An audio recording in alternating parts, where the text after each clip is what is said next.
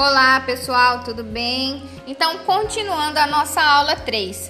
Para vocês que estão acompanhando no plano de curso, eu tenho feito quase que uma mescla entre o, a unidade 2, que são os agregados macroeconômicos, com a unidade 3, que vai fazer aí uma análise dos modelos de determinação do produto renda nacional, que são as identidades contábeis. Quando eu cheguei a comentar, né, na nossa aula anterior, sobre uma economia fechada, uma economia é, com governo, é, dentre outros modelos.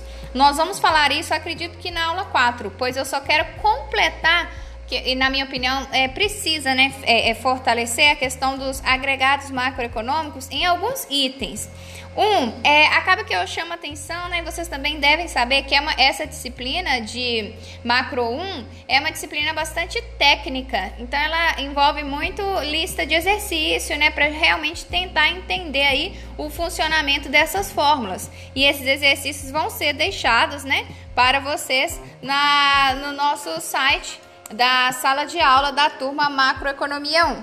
Então, apenas né, algumas fórmulas que eu acho importante, apesar que já está no caderno de vocês, mas eu acho importante eu reforçar sobre o produto nacional. O produto nacional a gente calcula, né? É, que é igual ao produto interno menos a renda enviada para o exterior e mais a renda recebida do exterior. É, sobre o produto interno, o produto interno é igual ao produto nacional mais a renda enviada para o exterior menos a renda recebida do exterior. O produto a preço de mercado é igual ao produto a custo de fatores mais os impostos indiretos menos os subsídios. E por último, o produto a custo de fatores é igual a produto a preço de mercado menos os impostos indiretos e mais subsídios. Tudo bem?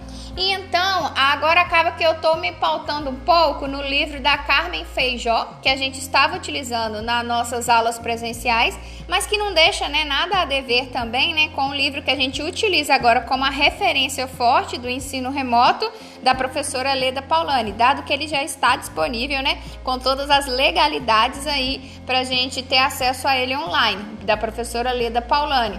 A Carmen Feijó ela chama muita atenção, principalmente para países né, considerados em desenvolvimento, como o Brasil, que dado que a gente está calculando né, a mensuração aí é, dos agregados né, de tudo que é composto né, nas contas nacionais de determinado país, por exemplo, se a gente analisa o Brasil, que é um país em desenvolvimento, é muito importante a gente ter uma certa noção sobre a economia informal porque a economia informal vai estar muito presente em nosso país.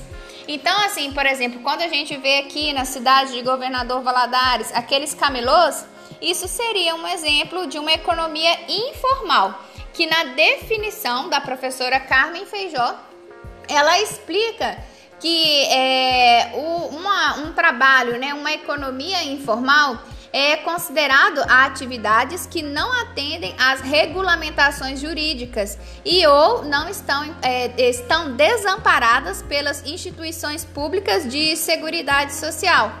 E no olhar dessa autora, acaba que ambos né, é, ficam altamente vulneráveis justamente porque tanto os trabalhadores quanto os empregadores, eles não têm, digamos, uma certa segurança jurídica, ok? Então, assim, a importância da gente observar que o Brasil, né, ele está muito atrelado aí à economia informal, ou seja, nem todos, né, os trabalhadores, nem todos os empregadores oferecem aqueles benefícios como carteira de trabalho assinada, dentre outros, ok? Para a gente pensar aí.